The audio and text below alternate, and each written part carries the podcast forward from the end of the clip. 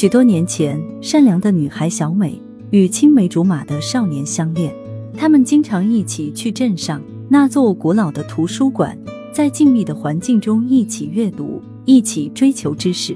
那段日子是小美生命中最美好的记忆。然而，好景不长，两人的父母反对这段感情，小美被迫嫁给了其他人，和少年失去了联系。多年后，小美已成为人母。但每当路过那座图书馆，他总会想起少年和那段美好的时光。这天，小美再次来到图书馆，她看到角落里坐着一个落寞的中年男子。过去一看，那不是少年吗？少年也看到小美，两人四目相对，眼中立刻闪过喜悦与悲伤的光芒。少年来到小美面前，轻声说：“我常来这座图书馆。”就是希望能再一次遇见你。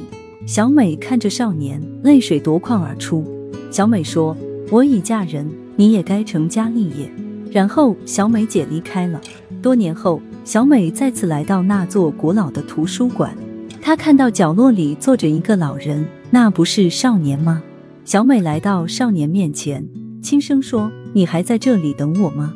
少年看到小美，眼中再次闪过喜悦的光芒。少年轻声说：“我知道这座图书馆见证了我们的相遇与别离，也将见证我们的的终点。